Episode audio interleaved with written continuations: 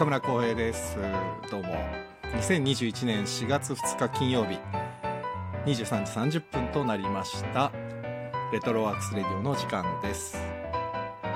えこの番組は私演出家中村浩平が舞台や映画音楽などエンターテインメントの話題を中心に、え日々思っていること学びや気づきなどエンタメ以外の情報も微妙に混ぜつつお送りしている番組です。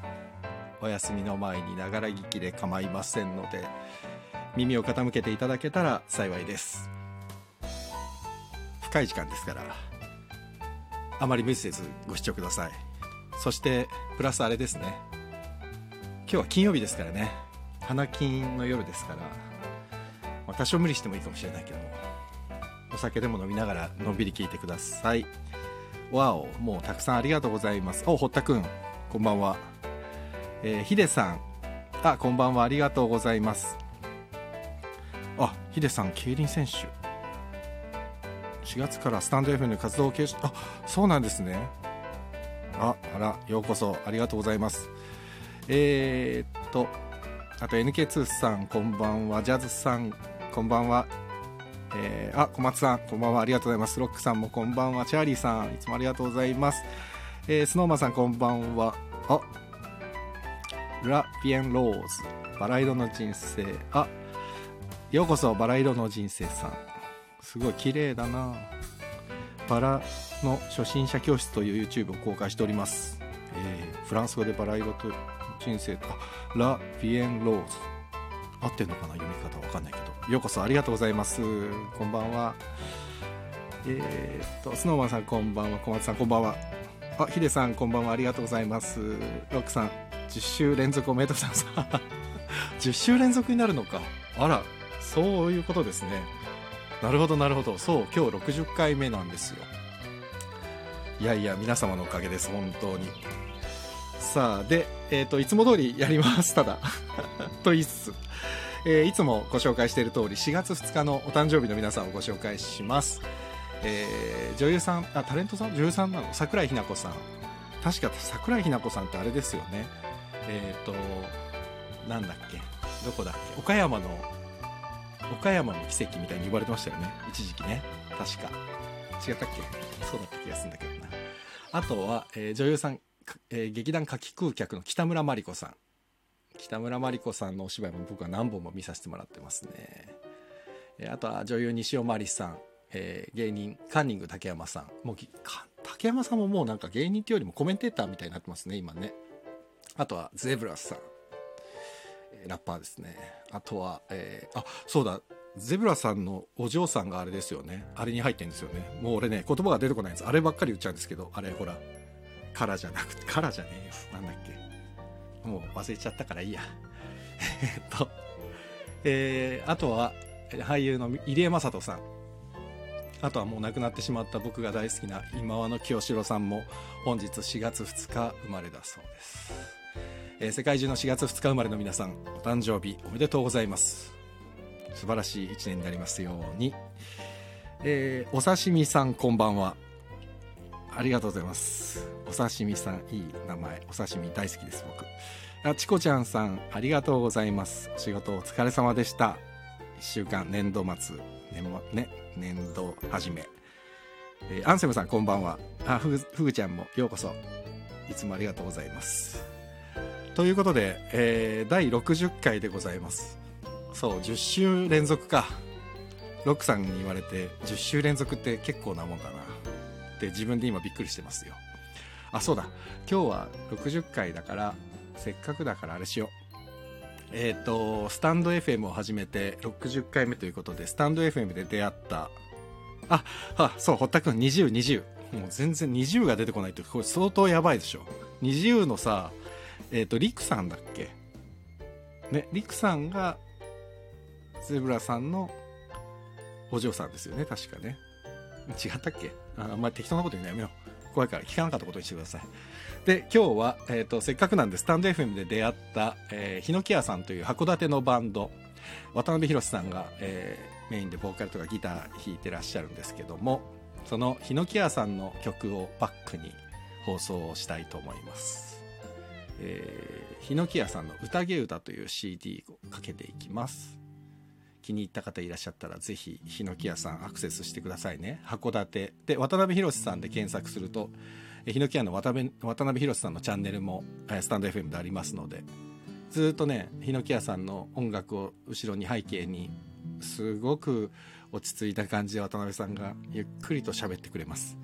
で渡辺さんはちょっといらっしゃらないのに渡辺さんの話をするのもなんなんですがあの函館でこのヒノキ屋っていうバンドをやりながら子供たちのために学童をやってらっしゃってだから子供たちの教育をしながらその自分の音楽活動をやって世界中をこう旅して回ってる方でただ今はねコロナでちょっと世界には行けないそうなんですがなので函館で子供たちと一緒に音楽をやりながらいろいろとあねやってるっていう話を聞きまして僕はもう本当ヒノキ屋さんの曲がすごく気に入ってしまってでこれかけさせてもらってるんです。ということで今日はずっと後ろにヒノキ屋さんをかけようと思います。よろしくどうぞお願いします。さてえっ、ー、とあとですね告知というか今ねえっ、ー、とこの前かな？この前っつっても何日前だっけな？えっと、劇作家の、劇作家とか脚本家の増永あずみさんがゲストで出てくださって、っていうかもう何回も出てもらってるんですけども、一番最近だと、えー、3月29日、この前の月曜日だ、に未分類の話っていうことで、えっ、と、増永さんが今、未分類の青っていうラジオドラマを書いてらっしゃいまして、それがですね、えっ、ー、と、ベイ FM っていう放送局の、えー、八代拓さんのグッドシングスっていう番組の中で放送されてるんです。で、八代拓さんのグッドシングスは毎週日曜日の夜9時だったかなから放送されてたんですけども、放送時間が変わりまして、4月から。毎週金曜日の夜11時30分になったっていうことでね、えつまり今裏でやってます。この真裏が今、八代拓さんのグッドシングスが放送中です。でそこで、えーと、多分ね最後の10分ぐらいが未分類の青になるのかな放送になるんだと思うんですよ。なんでねあの11時50分ぐらいになったらみんなベイ FM, ベイ FM の方に移動してくださいね。聞けますから 未分類の青が。あとラジコでも聞けるそうです。僕のこれはあのアーカイブ残りますんでどっちでも大丈夫ですから。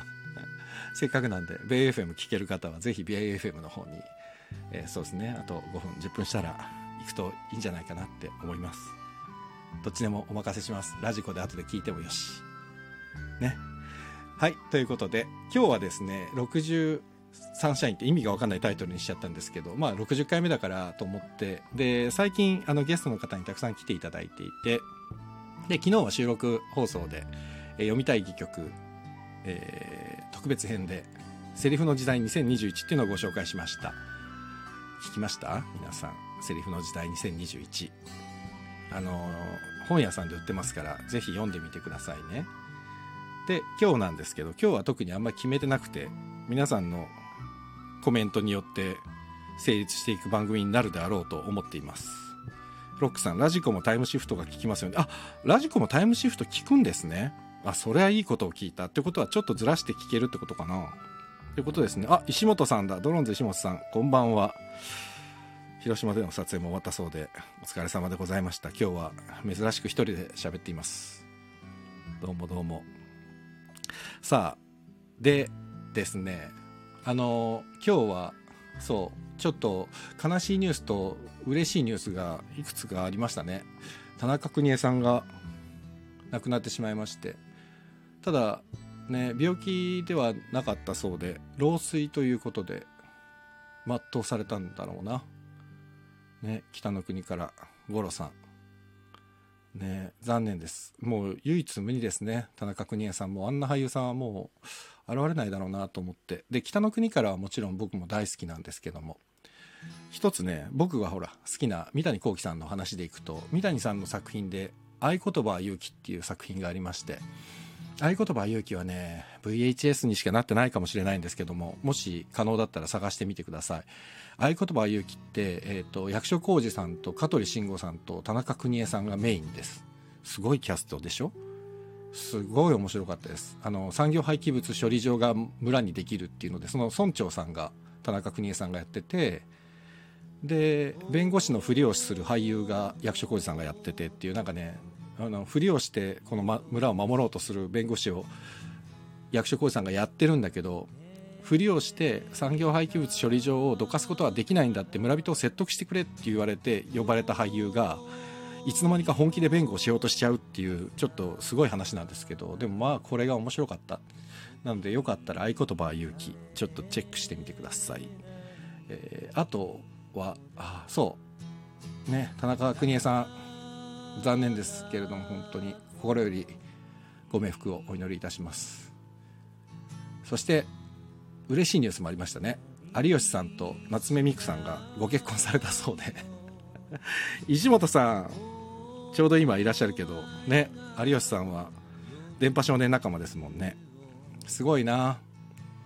まさかまさかだな。急に結婚発表されて。でもなんかね前からなんかそういうお付き合いをされてるという噂は聞いていましたが素晴らしい本当に有吉さんが誰かのご主人になるんだな。ちょっとすごいすごいですね。すごいですねっていうのはよくわかんないけど。あとはもう一つ嬉しいニュースがこれもう演劇人のわーっていうちょっと嬉しいニュースで。西の国埼玉の、えー、芸術劇場の次期芸術監督にコンドルズの近藤良平さんが決定したそうで。良平さんが芸術監督なんてもうすごいことになったな。なんで多分、えー、西の国埼玉芸術劇場はきっとすごくいいコンテンポラリーがたくさんこれから見れることになりますね。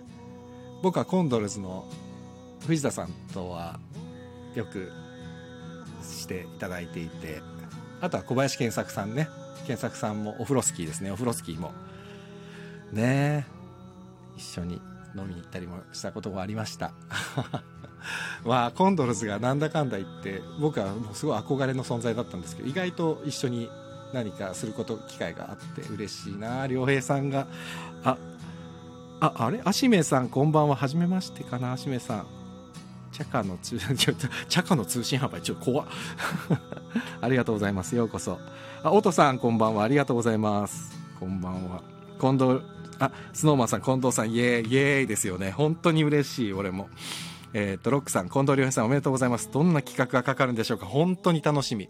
あの劇場に着く芸術監督さんのによってですねその劇場でどんな演目がかかるかっていうのはかなり変わってくるんで池袋のね、えー、東京芸術劇場は今野田秀樹さんがやっててまあ野田さんがやってるとまあ野田さんだよなっていうのがすごいわかるし。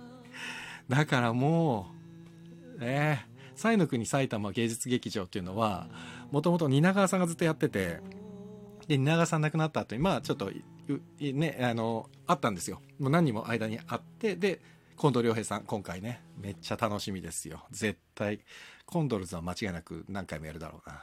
やってほしいな。コンドルズチケット取れないからな。なかなか。行きたいなコンドルズ。まあいいや。こんなのはいいや。お山谷さん。こんばんは。あれ石本さん今いたけど石本さん行ったかな？どっか。あ石本さんもねすごい放浪する人だから出たり入ったりするんですよね。皆さんも出たり入ったり自由ですからもうお好きにやってくださいね。山谷さんこんばんは。ありがとうございます。さあさあで今日は本当に特になんか決めてるわけじゃなくてこうやってヒノキ屋さんをバックにダラダラ喋ろうと思ってまして。で今日60回目なのでせっかくなんでこのスタイフ皆さんどうですか？どうですかっていうのもなんですけど今までね僕実はこれ60回やってきてで他の皆さんのやつも結構気に入ったりするんですけどアーカイブ残してる方のやつ見るとね200とか300っていう方もいらっしゃるんでなんか60なんて大したことないじゃないかって自分では思ってたんですけど実際ね毎日毎日1時間ぐらい喋ってあの60本とかっていう人あんまりあんまりいらっしゃらなくてちょっと自分で自分に引きました。毎日1時間やってんだ俺と思って。ちょっと引きました。あネゴさんこんばんは。山谷さん60回目なんですね。そうなんですよ。今日60回目なんです。あの50回も40回も30回も一つも触れなかったんですけどなんか今日60回目だけなんなんでか分かんないですけど僕触れてるんです今。どうしてだろう。ちょっと分かんないんだけど。なんか丸2ヶ月って感じがするかなかな。一番最初に、えー、配信したのがですね1月の18日ああれ、あれ、あれ、あれ、あれ、あれ、あれ、ありがとうございます。真央さん、こんばんは。音さん、60回目おめでとうございます。ありがとうございます。スノーマンさん毎日1時間ってすごいよね ってでもさそうでも若干あれですよねもうなんかねこれは僕の性格的なところかもしれないあ小松さん拍手ありがとうございます性格的なところかもしれないんですけどねなんかほら舞台やってると演劇やってると演劇ってライブじゃないですか生。だからなんかね演劇やってる時に、まあ、先輩から昔言われて自分もまああの演出やってる時に、ね、出演者とか若い俳優さんとかによく言うんですけどそのもちろんね演劇やってる場合ってチケット代をお支払いいただいてるじゃないですか。だからお金お代いただいてるんだから僕らプロの仕事をしようぜみたいな話はよく出るんですけどそれとプラスでさやっぱりね皆さんもお仕事してると分かると思うんですけどお時間も頂戴してるじゃないですか。時間も。でお金はねつまんねえって言われたら逆に舞台の場合返金できるわけですよ。でも時間はね返せないからだからこのね時間を頂戴してるっていうことが非常に重くのしかかるわけですよね。こういうのを舞台やってると。でこれスタンド F も実は僕はすごくそれがあってなんかねだからねゲストの皆さん来た時に2時間とか行きそうになった時にねちょっと変な汗ずっとかきながらやってるんですよ僕。これまずいぞと思って。ただそれをねちょっと前これはやばいなと思ってそういう発言をツイッターかなんかでしたらスノーマンさんねちょうど今来てくださってるけどスノーマンさんが聞くのはこっちの勝手なんだからそんなの気にしなくていいよって書いてくれてそれでねだいぶ気が楽になりました。本当に。あれでスノーマンさんの言葉でね。そう。スノーマンさんはなかなかねしびれることをたまに急に言うからね。ありがとうございます。本当に。本当に。あ淳平さんこんばんは。淳平さん錦織放送局開局おめでとうございます。いい感じで薄い情報がたくさん並んでて最高に面白かったです。いやー錦織放送局皆さん行ってくださいね。淳平さん本当に俺もうすごい好きでした。うん。スノーマンさんあら本当？ってそう本当本当。本当にありがたい限りですよ。いつもいつもね。本当に。そうだからねこのね 淳平さんお恥ずかしい。いや本当に楽しかったです。普通に30分本当にぎちゃんと聞きましたから僕は。あのスピードを変えることもなくリアルタイムでちゃんと聞きましたよ。ね面白い。ぜひ皆さん、えー、錦織放送局の方へ。淳平さんと小田原城さんが2人で、えー、自分たちの行く末を不安 不安そうに語り合ってるっていう。とってもいい感じのキュートな番組になってますので、うん、サッカーの話をねなんか盛り上げようとするんだけどどうしても盛り上がらないです。ごい薄い情報だけがスーッと流れていくっていう。絶妙に面白いです。ぜひぜひ。あゴリゾーさんこんばんは。ありがとうございます。今日はただただただ僕が喋ってるんで皆さん何かあったら文句があったらコメント書いてくださいね。あ文句だけじゃなくて何かあったらください。そしてですねそうそうスタンド FM を始めましてで60回目なんですね今日。あ玉川亮太郎さんこんばんは。ありがとうございます。そうそれでえっ、ー、と時間を頂戴してるという怖さがあってだからねそう1回ね僕ねお酒を飲みながらやったことがあって1回だけ。何回目だったかな？2回目か3回目ぐらいに。1回だけお酒を飲んでやったらね全然喋れなくて。でその時にねちょっとねあっと思ったんですよ。そう舞台の時って絶対当たり前なんですけど本番前に酒なんて飲まないじゃないかと思って。それなんで俺はねスタンド FM のこのあの配信の前に俺は酒を飲んでいるんだと思ってね本当にちょっとイラッとしちゃって自分が。だからこの前鈴木祐介さんっていうねの先輩が出てくださった時にユースケさんがちょっとお酒を引っ掛けて出演したっていうのを聞いてねおふざけんなよっつって先輩に怒るっていう。そうなんですよ。でもねいいんですよね。スタンド FM はねその人それぞれのやり方があって皆さんがね自分が楽しく配信できればそれでいいと思うんで全然お酒飲みながらやる方もたくさんいらっしゃるから全然それはそれで良いんですけど ただねそう僕がそれダメでできなかったから結局スタンド FM 始めてそのその1月の後半に1回お酒を飲みながらやって以来ですね僕お酒を飲んでなくて。すごくないですか？めちゃくちゃ飲むんですよ僕。そののにね全然飲んでないんです。だから日曜日のお休みの日は飲むんですけどそれ以外の日に平日に一滴も飲まなくなってしまってむしろノンアルコールビールを備蓄するようになりました。いやーねそういうもんなのかな。わかんないけどだからなんかねやっぱり本番っていうのが自分がねこのスタンド FM を始めた理由もちょっとそこにあって何て言うんですかね僕舞台の本番が今ないじゃないですか。コロナでねやっぱり激減しちゃってそういう仕事もないしってなった時に皆さんに何かをこう表現するっていうことを自分でやろうとした時に石本さんがこれ紹介してくれてスタンド FM を始めてそれこそドロンズ石本さん今なんかね携帯にねクラブハウスでドロンズ石本が喋り始めたみたいなコメントが来たんで多分ここ今抜けて石本さん、ね、いない今いないからクラブハウスで喋ってます石本さん。聞きたい方はぜひクラブハウスの方に。あで今11時50分でしょ？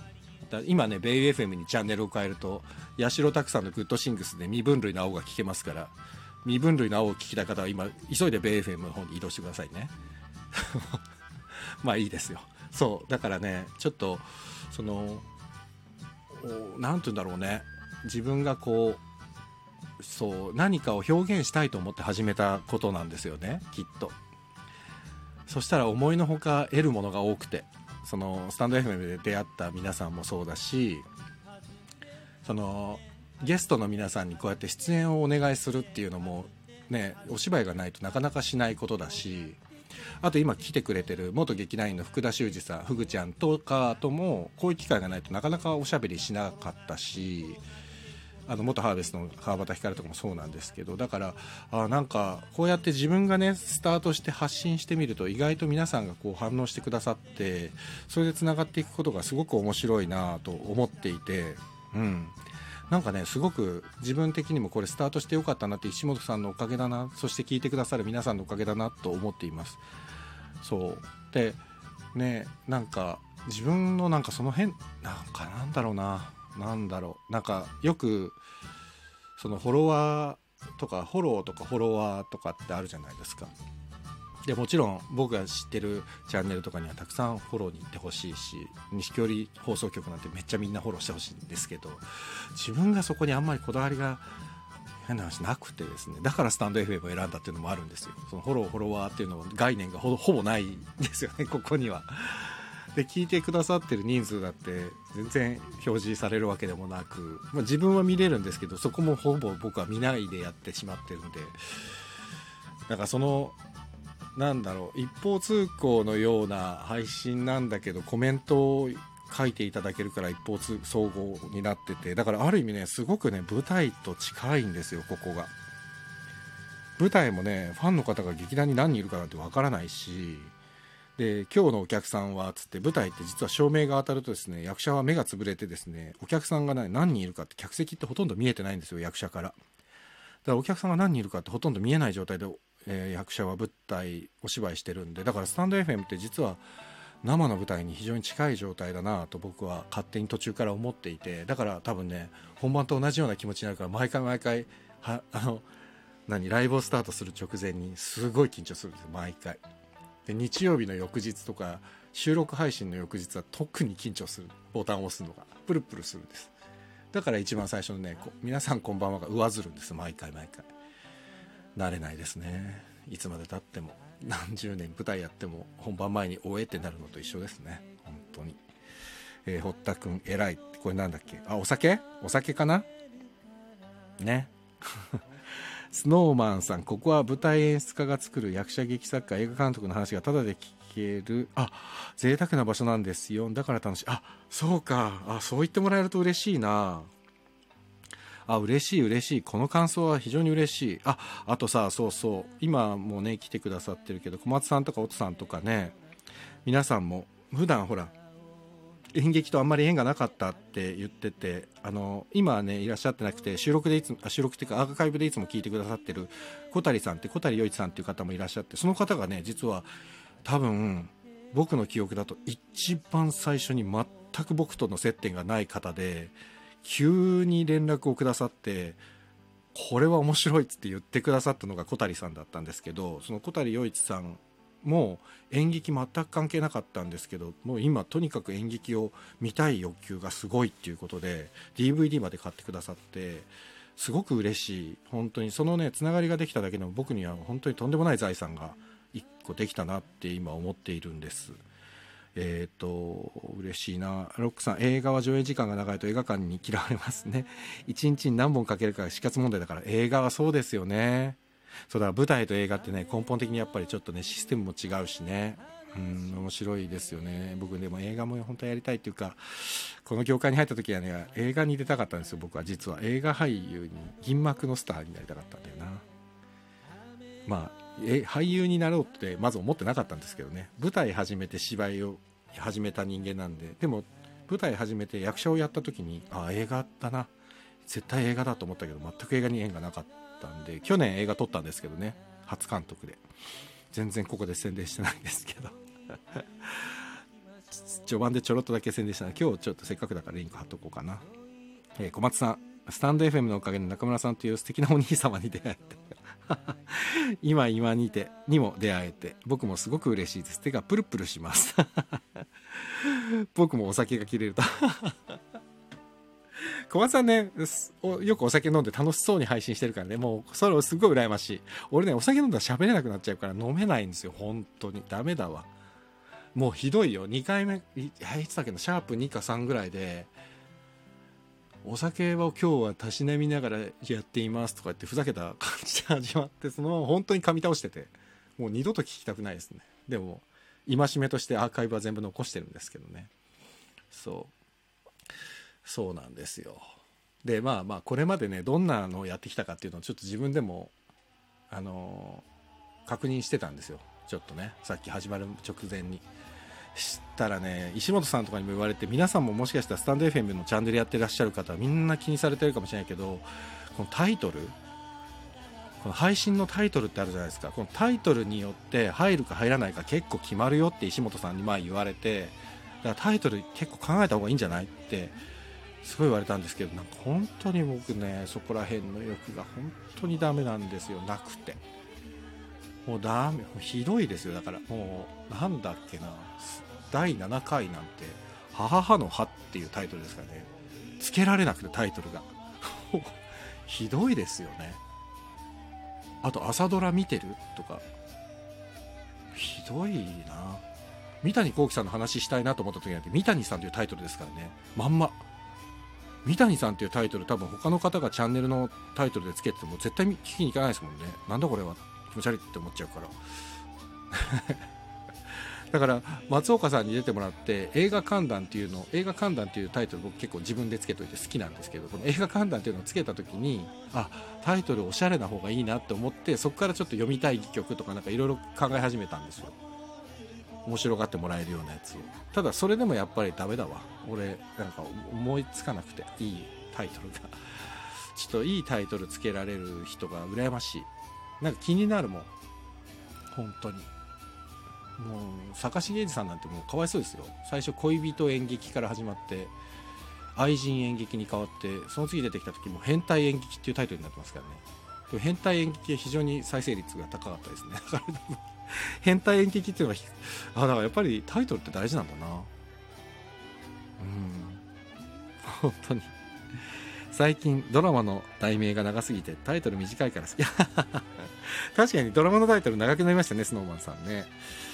そう。でもね本当にちゃんと考えなきゃいけないっていうのは分かってるんだけど考えられない自分がいるのが非常に残念です、えー、43回3月13日、えー、増永さんがゲストで出てくださった時は「チカコラソン」っていうねタイトルだったんですけどこれ「チカコ」っていう舞台と「チカコ」っていう舞台とえっ、ー、とねコラソン劇団コラソンっていうのを増永さんが本書いてるからということで「チカコラソン」ってつけたんですけどひどいですよねこの付け方が。ね本当に。あ、姉御さん、どんなお話中でした？あ、今？今？今日ね、今はね、取り留めのない話をしてて、今日は第60回なんで、えっ、ー、と、スタンド FM を始めた当初からのなんとなくの雰囲気もんで喋っています、今。すいません。ダラダラしています。えー、あ、マミさん、こんばんは。お初でございますよね。あ、着付け講師。え、着物と一緒にお出かけしませんか？って素敵ですね着物。いいですね。僕もあの舞台の演出やってるんですけども僕がいつもお世話になってる衣装さんは和風のものをすごく聞いて着ていらっしゃってですね。いつも着物です。とても素敵。着物はいいですね。本当に。あブルカラさんこんばんは。ブルカラさんありがとうございます。えー、天海さんこんばんは。ありがとうございます。姉御さんおお60回おめでとうございます。ありがとうございます。どうもどうも。直美さんこんばんは。あれ直美さん。ああ直美さん。終わったんですね。グッドシングス。ちょっと今こっちから皆さんにグッドシングスに行った方がいい行った方がいいって今言ってたところだったんですけどちょうど終わったな。そうか。今日は未分類はどうだったんだろうか。後で聞こう。さあそれでそう僕だからタイトル決めるのがすごい難しくて。本当に。直美さんこんばんは終わりましたね。多分ね11時50分ぐらいにしきに言ってたんですけどねさっき。そろそろ身分類なおの時間ですよって。何人ぐらい行ったかなここから。身分類なおに行ってないかな。分かんないや。そう。どうでしたか？身分類なおは。今日は良かったですか？あ姉御さん。着物アイコンに変えてきました。あすごい。えこれってさ皆さん放送中にどうやってアイコン変えるんだろう？ちょっと俺本当そういうの全然分かってないんだな。ダメですね。えー、アンセムさん TBS の A スタジオでムロツヨシさん。あ A スタジオね。あの番組好きです。え、ムロツヨシさんが出てて昔江本明さんが演出かな？演出をつけてくれてムロツヨシさんに「お前そこで立ってろ。棒立ち」と言われて立ってみたりしたんだけどダメだ。お前のは立ったふりしてるだけだ。見てもらいたいと思った時の時にのためだと言われてその後考えて本当に立つだけでいられたらどんな演技もできると思ったと言っていてヒュー深い。いやいや本当にそうですよ。あのあアンセムさんはもしかしたらやってないかもしれないですけど僕ねえー、あこれ聞いてないよな多分。あ私も見ましたってスノーマンさんが。あのね僕ちょっとこれ本当に多分聞いてないだろうな。あの若い俳優さんに演技レッスンすることが僕はすごく多いんですよ。あの10代の子とか。でその時に最初にやるのが最初にやるっていうか最初まあもちろん基礎をやってからやるんですけどバス停っていうエチュードエチュードって即興劇。バス停っていう即興劇をたまに取り入れるんですけどこれねバス停って皆さん想像できますよね？自分の近所の家の近所とかで。バス停でただバスを待ってる。ってバスって結構遅延するじゃないですか。だからバス停で来ないバスを待ってる人の芝居してって言って一人芝居っつってバス停に一人立ってもらってバス停のセットのつもりで。で用意ドンっつって用意スタートってやるんです。一人芝居をやってもらうんですけど。大体みんなあのバス停でバスが来る方をまずちらっと見て来ないなみたいな顔をしてでバスの時刻表を見に行ってうんあれ来ない。やっぱり時間おかしいなって自分の腕時計とか携帯見て時間確認しておかしいなっていう顔してでその後ベンチ。一応椅子置いてあるんでそのベンチに座って携帯いじってであまたバス来る方見て来ないなってやって足組んででまた携帯見てで大体みんなこれでもう思考が止まるんですよ。大体。要はバスの方を見て時刻表を見て携帯見てでやることが終わっちゃうんです。だけど僕らがね日常生活の中でバス待ってる時ってそれ以外のことも当然やってるじゃないですか。だからねこれ最初に若い俳優さんにと一緒にやるときにこれやるとですねみんなねそこで一回止まっちゃってね自分がねいかに演技しようとしてたかっていうことにはっと気づくんです。これすごい面白い。だから室さんのね江本明さんに言われてそこに立ってろっていうのもそうで立ってるっていう芝居をしようとした瞬間にもうねそれは持たないんです。自分がねその立ってるっていう動作がもう耐えられなくなっちゃう。だからバス停も一緒で。だからバス待っててねっていうだけの時って意外と僕らはバス待ってる時ってもちろん携帯見たりはするんですけど意外と何にも考えないでぼーっとしてる時間もあったりもするし意外といろんなことしてるんですよねこまごまと。だからそこら辺が演技演技しないでその作れるかどうかっていうまあその場にただいるだけのことができるのかどうかっていうのが意外と俳優のベースになったりするんですよね。そう。だからそんなのをね最初のレッスンでやったりするんですよ。姉御さん深いな深い？そう。だからねコロナじゃなかったらこういう演技レッスンとかも本当に普通にやりたいんですけどね。あの今僕はだから事務所あの芸能事務所のレッスンばっかりやってるんです。あの一般で広い広げてできないから。だから本当はねあの演技やりたいっていう初めての方とかもね一緒にやりたいんですけどなかなかそうもいかないですね。早くコロナ収まってくんないかなって本当に思いますけどね。うん。あドロ石本さん戻ってきた。さっき石本さん出ましたよ。なんかクラブハウスでドローズ石本が喋り始めたみたいな 通知が来ましたよ。僕のところに。石本さん忙しいからもうスタイフ上でも忙しいから。ね本当に。さああそうだ。でねあの今日夕方に今日63社員っていう もうね今日のタイトルも本当辛いでしょ？なんかもう引いちゃう。もう自分で。このタイトルで、えっと、何かご質問あったら送ってくださいって書いたんです。ああもう石本さんさっき話してきました。すごいなもう本当行ったり来たりいろんなところ行って。すごいわ。そう。でね今日実はレターを何か質問あったら送ってくださいって言ったらレターが何通かいただきまして。なのでちょっと読みます。レターにお答えしようと思います。まず1つ目。あ順番はいいかな。じゃん。あスノーマンさんですよ。スノーマンさん。えー、こんばんは。浩平さんの仕事は脚本家さんが物語を作り演出家さんが形にしていく。仕事の繰り返しだと思うのですが形のないものを形にしていく準備また苦労毎回苦労することってありますか？今日は起きてます。スノーマンよりって書いてあります。ありがとうございます。そうですな。えーと、脚本家さんが物語を作り演出家さんが形にしていく仕事の繰り返し。本当にそうです。形のないものを形にしていく準備。あでもね形のないものを形にしていくっていう意味では脚本家が0から1にして演出家は1からわーっと大きく数を増やしていくっていう仕事なんで多分ね脚本家が一番しんどいと思いますね。どっちかっていうと0から1だから。そうで結局脚本ってできちゃったらあの演出家に託したらですねあ姉御さん中村さんまたお話しさせてください。ちょっと旦那に呼ばれたから どうぞどうぞ言ってください。全然本当出入り自由ですからね。そう石本さんみたいにあのクラブハウスでちょっと一発喋って戻ってきてもいいわけですからもう好きにやってくださいね皆さん。好きに。ぜひ。えっ、ー、と仕事の繰り返しあそうそう。だからね脚本家なんかちょっときついと思います。で僕が演出やるときに毎回大変だなと思うのはあのー、最初の一番最初の俳優たちとのコミュニケーション作りが一番大変です。あの外部だと。劇団とかだとそれがないんですけどゲストさんがいらっしゃるんでゲストさんがどんな人なのかとかまあもちろん声かけてるぐらいなんでどんな人か大体分かってるんですけど稽古場でどういうふうにいるんだろうかとかっていうのを探るのが一番大変かも。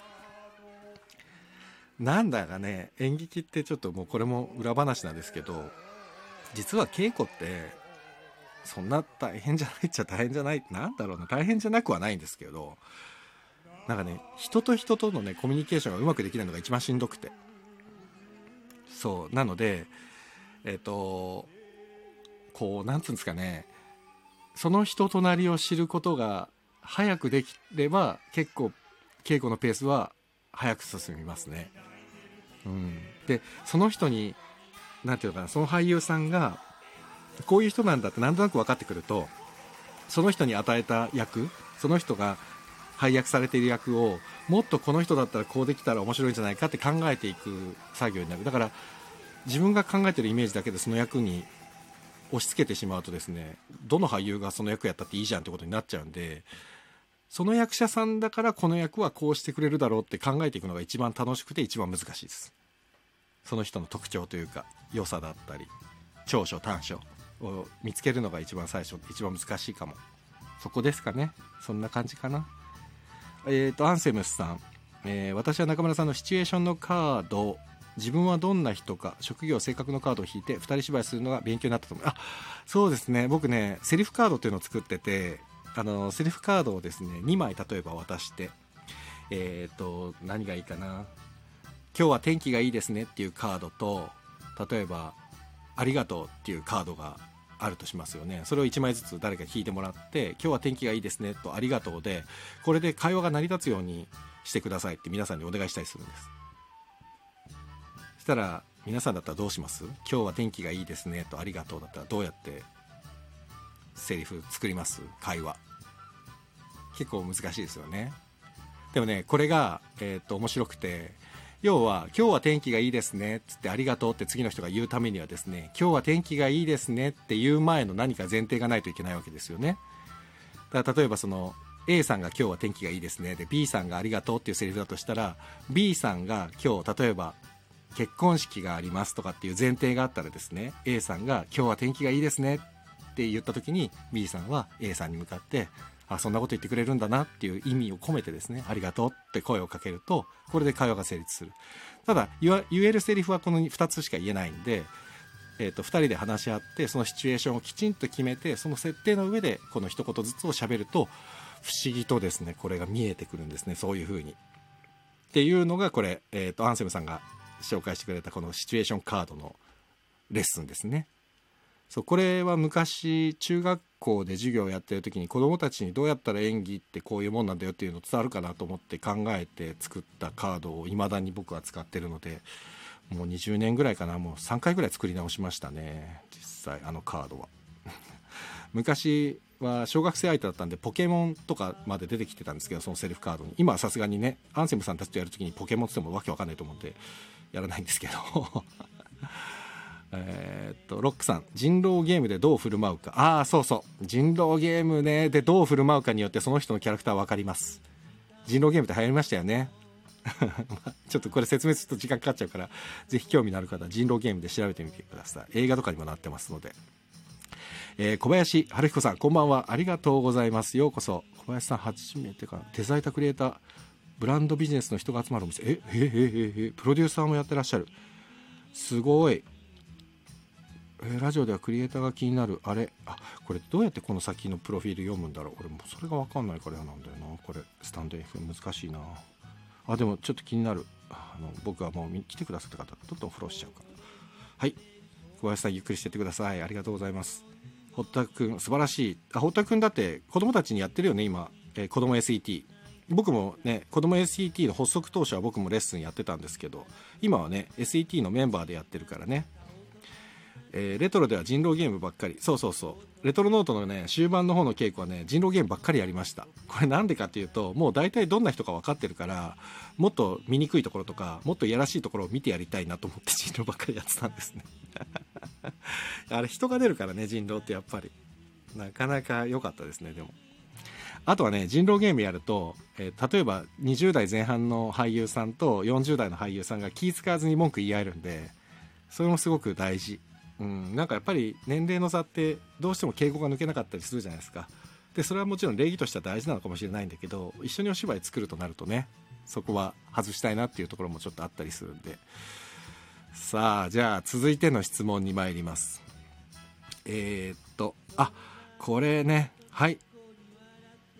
えー、あ匿名さんです。浩平さんに質問。浩平さんが感じるこれは秀逸だなと思った演劇のタイトルって何ですか？レトロノートの作品のタイトルが素敵で大好きでした。ありがたい。もうレトロのタイトルはめっちゃ考えてました毎回。ちなみに僕がねレトロノートの中で一番好きなタイトルがあるんです。あの最後の真新しい夜の下っていうのも大好きなんですけど僕と作家の小林が2人でですね溝の口のジョナサンで必死こいて考えたタイトルが1個あって。分かります？川崎の溝の口にジョナサンっていうのがあってですね。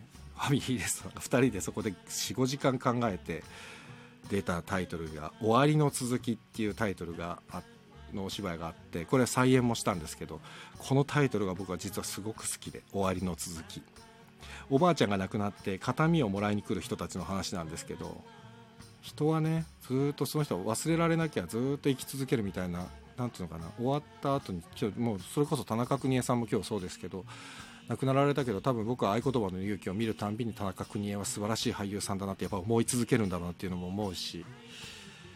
ねだから終わりの終わりは終わりではない続きがあるんだっていう意味で2人で思いついた時にはもうちょっとジョナサンで興奮しましたね。今もう昨日のことのように思い出す。もう10十何年だ。134年前ぐらいの話ですけどね。そう今でもあの溝の口のジョナサンありますからね。たまに行きますけどね。うん。そう。で外部というかレトロ以外のタイトルで秀逸だなと思うのは僕ねラッパ屋さんっていうあのー、あ何何？ロックさん。サブタイトルが秀逸でしたね。そちらもぜひ伝えてください。ああありがとうございます。えっ、ー、とね終わりの続きのサブタイトルですよね。I don't mind if you forget me っていうタイトルでしたね。I don't mind if you forget me え私はあなたが私のことを忘れても私は気にしないよっていうタイトルだったんです。これはもうおばあちゃんの言葉としてつけたんです2人で。これも、うん。あなたがもし私を忘れても私は忘れないっていう。そう。ありがとうございますロックさん。よく覚えていてくださって嬉しいな。そう。でえっと今何の話してました僕？あラッパ屋さんだ。ラッパ屋さんという劇団があって鈴木聡さんという作家さんなんですけどこの方もですね僕15年ぐらい前に熊本の劇作家大会の時によくご一緒させていただいてて鈴木聡さんの言葉で名言がありまして夜一緒にホテルで飲んでる時に鈴木さんは面白いなと思ってコメディ作家なんでね喜劇作家なんでなんでこんな面白いんだろうなと思って話をしてる時に鈴木さんが言ったのがですね僕ね面白い人間じゃないんだよねって言ってて僕ね面白い人間っていうよりもね僕はね僕自身を娯楽だと思ってるんだよって言っててこの人何を言ってるんだと思ったけど、ね、娯楽っていうなんか人が楽しいとか自分が楽しいとかもね娯楽のことしか考えてないから僕自身が娯楽なんだって言っててなんか深いんだかわけわかんないんだからよくわかんなかったけどねすごい感動したんです僕。鈴木聡さんが言ってる僕は娯楽だからっていうこれは僕の中での名言集上位に入る言葉でした。本当に。でその鈴木聡さんがつけたおしタイトルが結構おしゃれで可愛くて「明日のニュース」とかね「世界の秘密と田中」とかね。で僕がえっ、とそう堀田君アホー老子もう俺もアホー老子大好きなタイトル。アホー老子アコー老子じゃないですよ。アホー老子あとね俺もう一個大好きなのがあって YMO っていうタイトルがあるんですよ。YMO これねイエローマジックオーケストラじゃないんです。YMO って書いて小さい字でねやっとモテた親父っていうタイトルなんです。もうこれが俺もうすっげえタイトルだけで面白くて。やっとモテた親父っていう。それで YMO です。だからやっぱり鈴木聡さんという人はやっぱり娯楽ですね。本当に素晴らしいタイトル。いやー YMO は多分ね戯曲が売ってると思いますのでぜひ。超面白いでしょ？YMO やっとモテた親父。もう最高でしたそのタイトル。あとね「すごい金魚」っていうタイトルもあった「すごい金魚」っていうね。もう鈴木聡さんの本は本当にタイトルがまず面白い。すっごい。あとねもう一つ、えーご質問いただきましたんで。はいロックさん。じゃん。中村浩平様ロックです。ロックさんありがとうございます、えーずっと不思議に思っている演出方法。横一列配置、えー対角線に配置した俳優の会話。常に俳優を舞台全体に配置するミザンセーヌ。観客の視線を左右に大きく動かす動作や発話。これってどなたの方法論なのでしょうか？教えを受けたのか？誰かの真似なのか？はたまた公平オリジナルなのか？えすごく反映画的なのに観客自体の視線を大きく動かすことで観客は映画的な画面視覚誘導をされ浩平さんの見せたい画角で舞台を見させられます。演劇って舞台の一部分ずつを使って場所を飛ばすよう飛ばすようなと見ていた私にとっては革命的だったのです。誰にも似てないしって書いてある。すごいですねこの、うん、ロックさんはずっとね昔から僕のこれを褒めてくださるんですよ。で、まあ、ちょっと難しい言葉がいくつかあって、あのミザンセーヌっていう言葉があるんですけどミザンスとかっていうんですけどこれ立ち位置のことなんですよ。で、えー、とこの前配信した「今今にて」とかでも実はそうなんですけどあの部屋の端っこと端っこに立って誰かを間に挟んで喋るとか本当はね横一列の配置って舞台だと嫌われるんです。横一列ってダサいから。嫌われるんですけど僕はあえて使ったりするんです横一列とか。これ誰かの真似ってわけではなくて実はねこれ うんなんか恥ずかしいんですけどこれはね僕のオリジナルです。俺オリジナルオリジナルっていうのかな？ちょっと分かんないんだけど。あのロックさんが書いてくださってる通りで僕はね視線を誘導するのがすごく好きなんですよ。お客さんの視線を誘導するのがあの舞台って基本的に俯瞰で見るんでお客様が客席から見るんで自分の好きなポイントが見れるじゃないですか。でもね僕はねそれはそれとして良いんですけど舞台を俯瞰で見るっていうのは良いんですけど絶対にここ見せたいなと思うところはやっぱり見てほしいじゃないですか。でこれはもう全ての演出家さんがやってるんだと思うんですけどそれをですね常にずっとずっとやり続けようと思っていつも演出をつけてて。そうだからいつの間にか全部もうみみもうでも多分どの演出家さんも一緒ですよ。全員それ同じことやってると思います。ずっと見せたいところをねに目線を動かし続けるっていうもうそれだけのことなんです。だから、えっと、立ち位置とかもそれに逆算して立ってもらってるっていうところがあるのでえーここに立っててくれてあっちに立っててくれてれば後で視線を動かした時にその先に絶対その人立ってるなとかっていうのを逆算しながらちょっと作ってるところがあるんで最近やってないんですけど昔はペプシマンってあのあのコーラのペットボトルのキャップでペプシマンっていうのがあってそれをね出演者分用意してねあの舞台の図面を自分で手書きで書いてその上でペプシマンを動かしながら作ってたこともありますミザンスを。最近はもう頭の中でなんとなくやっぱり、ね、もう何でもやってきたんで最初の頃は本当に人形使ってやってましたね自分で。ミザンス作ってました。でももしかしたらそれがだからこれもレッスンでよく言うんですけど人形遊びと一緒であの箱庭の理論ですね。要は、えー、と利権の剣です。あの俺の話俺の家の話でも出てきた利権の剣っていう自分の動きを外側から見る目が必要だっていう神の目ですね。その神の目を自分があのお客さんの目が神の目なんで要は。だからそこで中でその舞台のセットの上で人形を動かして神の目を作ってそれで役者の目線に立って見た時にどう見えるんだろう。お客さんの目線で立ったらどう見えるんだろうっていうのをずっとずっとなんかゲームのように考えていた時期がありました昔。それが今、えー、と頭の中でなんとなくやりながら組んでるっていうことですかね。うん。そんな感じです。ロックさん答えになってますかねこれは。だからでも逆に反映画的な舞台なのに映画的な視覚誘導がさせられてるってロックさんが言ってくれるのはとっても嬉しいです。ある意味ちょっと融合できてるのかもしれない。嬉しいな。浜ちゃんと太陽さんこんばんは。アラサー男子の遺言。遺言？尼崎出身27歳。あでもいいな。いいですね。浜ちゃんと太陽さん2人でやってるんだ。ありがとうございます。ようこそこんばんは。今舞台の話をしています。舞台というか演劇の話。でちょっとまあ今皆さんから頂いたレターに答えさせていただいてもうそろそろ1時間ですので そろそろ終わろうかなと思うんですけども。えっ、と今日、えー、ツイッターでリツイートしたんですけどあれ人間国宝落語家桂米朝さんの名言っていうのがあってそれ皆さん知ってます？これすごいいいなと思って60回ですからね。ここら辺大事にしていきたいなと思って1個読みますね。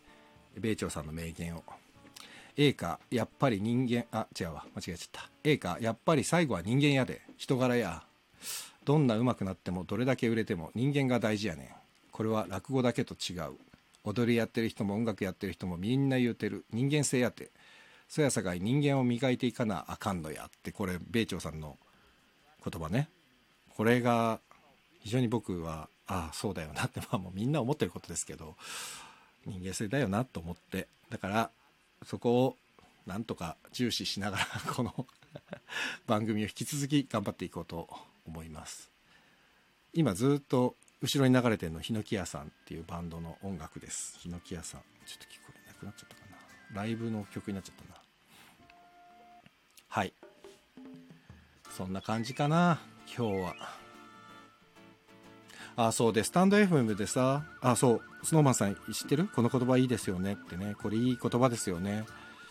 そうスタンド FM 今僕はだから非常に毎日やってるじゃないですか。えと毎日やらせてもらっててで皆さんこうやって来てくださって非常に僕自身も楽しませていただいてるんですけども。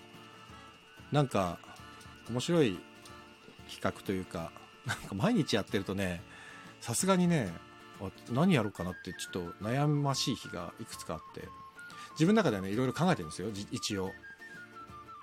あの中途半端なことばっかりになっちゃってる中途半端委員会とかね。あの器用貧乏な人をゲストに呼んで器用貧乏祭りをするとかね。あとはなんか知らないけど人生うまくやってきた人を集めるみたいな企画とかね。ちょっと米朝さんの言葉の後に言うにはちょっとすごい薄っぺらい企画ばっかりなんですけどなんかいろいろ考えてるんですけどなんかこれ誰かこういうのがやりたいとかこういう企画いいなとかってないですか？っていうかそうだ俺今日ちょっと1個やりたいことがあったのにな。誰かと喋ろうと思ったのに忘れてた。畜生誰かちょっと5分ぐらい喋りませんか？あそっかスノーマンさんとかあれなんだよね。アンドロイドなんだよね。誰かこれは誰か喋りませんか？小松くん。小松くん。小松くん、アンドロイドだっけ？あ、アンドロイドじゃん。やだ。嘘。そっか。みんなアンドロイドなんだな。そっか。今日はそう、絶対誰かとお話ししようと思ったのに。ほった、ほったま、ほったまはまだいるのかな？ああ、うん。あ、ゴリさん、アンドロイドつらい。本当だよ。今までね、こう、えー60回やってきて、唯一ね、放送時間が3分以上したのはゴリさんの回だけですよ。あの、テンパった感じのやつ。もう俺、すごいテンパったもん、あれ、本当に。どうしようと思って。そう。ねああ、で、ちょっと今まで 出てくださった、えっ、と、ジミー岩崎くん、石本、トロンズ石本さん、浜ちゃん、松岡弘さん、福田修二さん、えー増永あずみさん、坂重英二さん、大野康弘さん、えー西寄淳平さん、えー川端光さん、小田原城さん、宮武香さん、赤木山堀蔵さん、あとは、増永あずみさん、あと、あ、音さんも出てくれた、音さん、えーっと、堀田くん、えー鈴木祐介さん、高橋沙羅さん、あ、13人。わ、すごい。ありがたい。増やしていこう、ここからさらに。来週、あ、そう、で、来週の金曜日にですね、昨日も告知したんですけど、えっと、外組の広吉さんと三上淳さんが出てくださいますので、はじ初めて。なので、外組ファンの方、外組は多分僕が知ってる中で一番大衆演劇をやってる素晴らしい団体ですよ。本当に。ですので、えーぜひ、あこれ、あれ？小松、小松さん？小松くん？iPhone? ちょっと招待してみよう。ちら。小松くん、あ、ほら、おさん、もしかして小松くん？小松さん？あ、小松です。やったじゃん。すいません。あの、社用 iPad を発動させちゃいました。あ、ありがとうございます。あの、ちょうどうん。お話を聞いてる中で、はいはい。なんかもっと動画とか、はいえー劇団について知りたいな、みたいなと思ったので、劇団ハーベストのおうドールとうん56グラルを買っちゃいました。マジで？うわー、嬉しい。ありがとうござい DVD プます。レイヤーも。すごい。ちょっとごめん、小松くんって呼んでいいですか？むしろ、そう呼ばれると嬉しいです。いやいやいや、あの、皆さんに言うと、えっと、小松くんは、僕はもうスタンド FM でしかつながりが実はなくて、はいだからお会いしたこともなくて、でも一回ね、音さんと小松くんと、あと、あ、今も来てくれてるのかな？ジャズさんだよね、確か。あ、そうですね。はで、い。4人だけ、一つのルームが深夜に動いてて、あれすごい気が楽な。しかも、僕もめちゃくちゃ酔ってて。そうそうそう、小松くん酔っ払ってた。4杯ぐらい。そう、それでみんなで、もうせっかくだから中心地の、ね、ね小松くんは大阪だよね。そうです。そう、それで、おとさんが、えっ、と、福岡で、で、俺が関東、か、ね、か、神奈川だから、つって、はい真ん中あたりの名古屋あたりでみんなで、こう集まれたら最高だよね、みたいな話をしてたじしてたんだけど、はい翌日の、なんか配信かなんかで小松くんが、いや、どっかで会いたいですね。名古屋かなんかどうですかって言ってて、いや、それ話したじゃねえかよと思って。酔酔っ払ってて全然覚えてなかったでしょ断片的にちょっとずつ聞いてるんですよね。もうあれ本当面白かった。全然この人覚えてないよと思って。まんま喋ってたことだからね、あれ。いやいやいや、楽しい。なんとか覚えてましたよ。無重力ガールとドールは。あのね、しかもタイトルちょっと間違ってる。反重力ガールです。間違えた。ローリーさんが出てくださくださったやつ失礼だしました。いえいえ、とんでもないです。ありがとうございます。嬉しいわ。そんなあのの。はいはい。先ほどお話に上がってた、うんえっと、何でしたっけ？空の下。えっとあ、真新しい空の下。あ、そうですあ、。真新しい夜の下。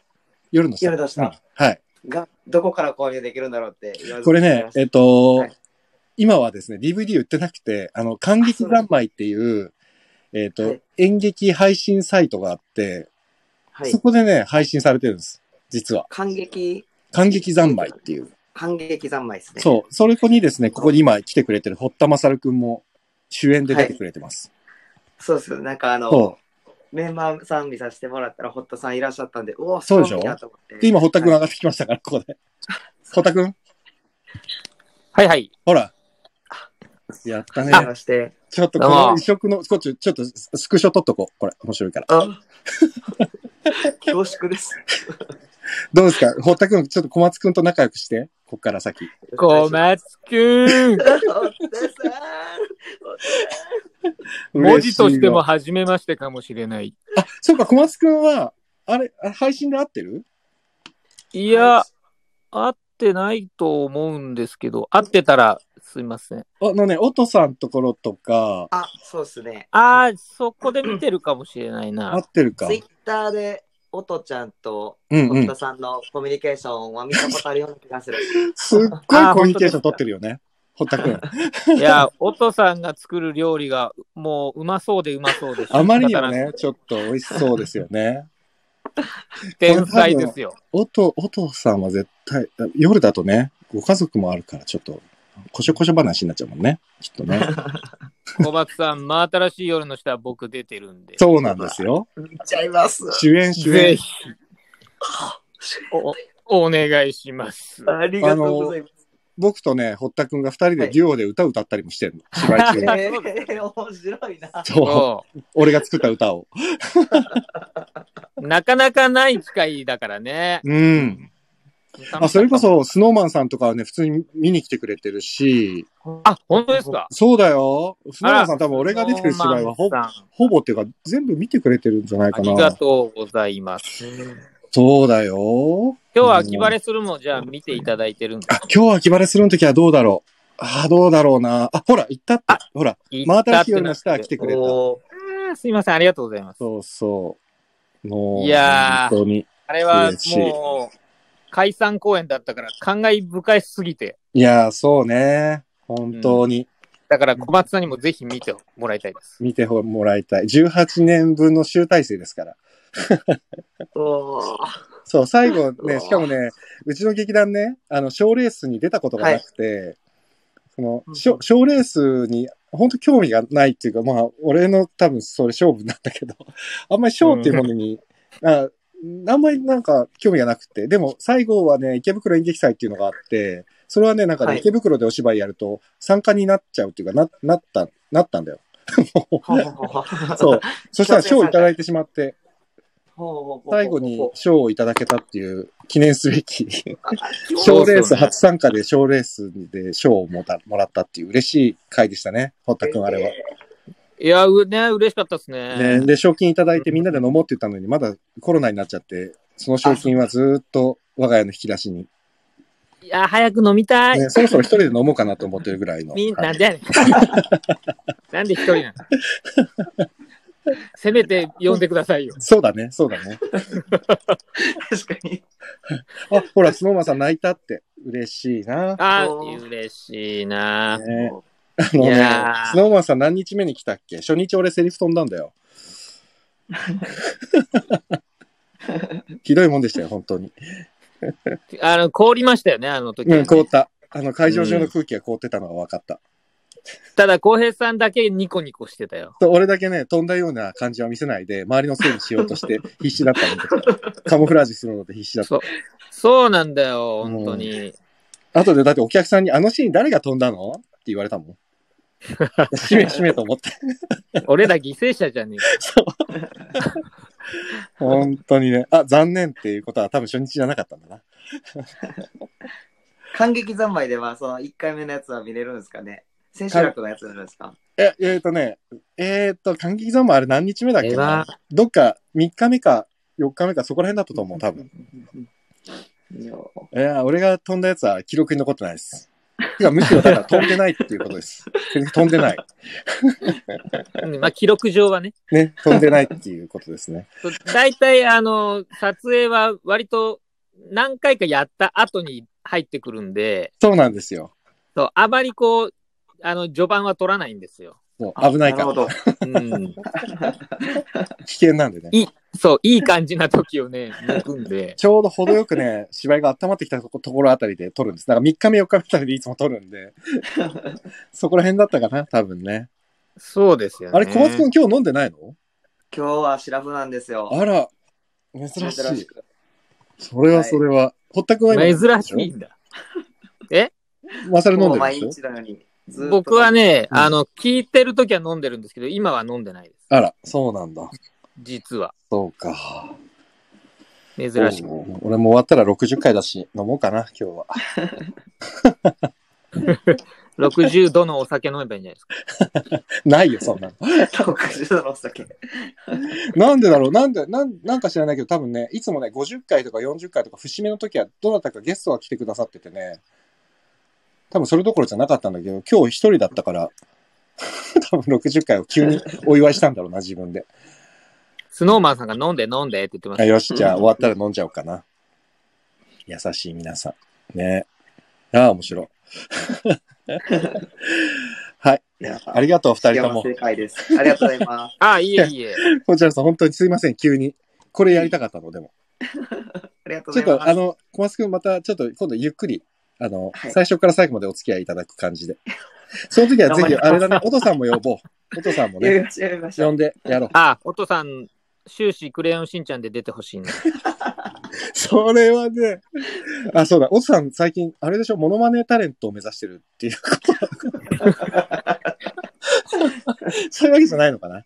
めっちゃ似てますよ。お白あ肌の、クレヨンしんちゃんがめっちゃ似て、はい、ぜひだ。お父さんノリノリじゃん今あれだよね。あの、お笑い芸人を目指してらっしゃるんだよね。モノマネ芸人をね、目指してらっしゃるっていう認識で間違いないですよね。まあ、そういうことですよね。こうやってさ、この、なんかスタンド FM で出会って顔もまだ知らない。だおつさん俺顔見たことないしね。マサルだってまあ、ないで横顔しか映って僕もないですからね。あ、小松くんもないのか。はい。そうそうそう。だから面白いよね。それでも普通にこう、あだから俺、ちょっとね、スタンド FM やって面白いなと思ったのが、ブログとかさ、LINE とかとやっぱ違くてさ、そのやっぱ声とかさ、なんか、声で温度が伝わるじゃない？これってやっぱいいですね。まあ、そうですよね。うん。なんとなく人柄もやっぱ見えるしさ、確かに。うん。あ、あれ？目指してませんよ。ただの主婦です。またまた。またまたまた。アーカイブ残してるからね、いや、あのね、クレヨンしんちゃんのモノマネっていうアーカイブが残ってて、しかもクレヨンしんちゃんの絵で、で、本当に15秒とか20秒ぐらいのしんちゃんのモノマネだけを載せてるアーカイブが残ってて、もう本当に俺何回聞いたかわかんないもん、俺。すげえ聞いた よ。似てんな似てんなと思って。うん。まあ、似てますよね。ああいうのいいね。あの、ただね、お、おとさんには伝えたんだけど、あの、ジャイアンはまあまあだった。ちょっとジャイアン、ジャイアンはね、アベレージがちょっと低いよね。できるときとできないときのアベレージがひちょっと。皆さん興味ある方、おとさんのチャンネルの方に行っていただいて、おとさん点数をつけてあげてください。あジャイアンはやめとこうって。いや、やめないでやめないで。あの、ジャイアンはね、何が一番面白いかっていうと、ジャイアンをやる前のオトさんの女装がすごい面白いから。うん。女装が面白い。そう、ジャイアンやりますって言ってから、あ、あ、あ、ちょっと調子、調子悪いな。あ、あっていう、あの、あの時間帯が一番面白い。ね、あれ最高です。はい、じゃあちょっと次はまた、おとさんも呼んで、みんなでおしゃべりしましょう。はいそう。いう会があってもいいじゃないはか。ぜひお願いします。すいません、二人とも急に呼んで。いい。いえいえ、ありがとうございますありがとうございました。これ前もね、この状態でね、あの、降りてもらった時にブチで切れちゃったことあって、大丈夫かな今日は。あ、大丈夫そう、大丈夫そう。まさるありがといえいえ。う。はーい。じゃあまた、またはい来て、出てね。あ、わかりました。あありがとうございます。はーい。よいしょ。はい。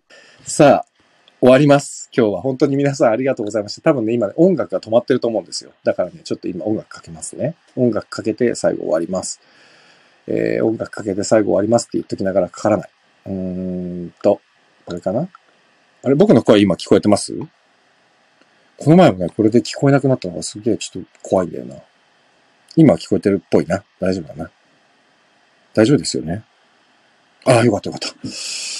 これでね、前ね、本当に聞こえなくなったことあって、無音の状態でみんなでコメントで終わるっていうわけのわかんない、わけのわかんない終わり方をしてしまったことがあって、一回。ああ、ナオミさんも、皆さんありがとうございます。すげえ聞こえてますって皆さん書いてくれて嬉しいわ。そう。なんで、ちょっと音を出したいんだけどね、やっぱり音は出ないな。どうやってやればいいかわかんないから。うーんと、もういいや。無音でいいか。うん、無音でいいな。今日はもう無音で終わろう。はい。ということで、えっ、と、締めます。最後。いいやって言っときながらちょっと粘ってるんですけど、僕今。あ、やっぱり出ないんだな。これ途中だと出なくなるんだな。別の端末で自分の放送、あそういう手があったんだね。別の端末で自分の放送を聞けばいいのか。そうか、そうか。それがあったね、ゴリさん。ナイス。そういうことができたな。確かに。あ、ブーって言ってるな。ちょっと。あ、曲流れた。今曲も流れてますよね。あ、いいや。流れ、脳内で流れてるか。じゃあ、脳内で流れてるってことで。あ、ナオミさん、身分類の青、よろしくお願いします。そう、えっ、と、ちょっと金曜日の夜、本当に放送が被っちゃったんですけど、八代拓さんのグッドシングスが金曜日の11時30分からベイ FM になりましたので、皆さん、お気をつけくださいね。ぜひ。はい。あ、えーゴリさん流れてないか、曲は。いいや、曲は脳内でお願いします。えーアンセムさん、脇役でも最近有名な人もいるんですが、さほど有名でない役者さんが、役者さんが70になると名前が出てから、愛読書にしているピーター・ブルック、あ、はいはいはい、ピーター・ブルックの何もない空間を買って読んで難しくてめちゃめちゃ読破に時間かかりました。一個だけ感心した言葉は、自分の性格と役の性格が溶け合う瞬間を大切にする。流れてない。うん。ピーター・ブルック読んだんですね。何もない空間。僕も読みました。で、ピーター・ブルックね、もしアンセムさんね、ちょっと、えーっと、もしちょっと興味があるようでしたら、えーっと、ピーター・ブルックね、DVD も出てるんです。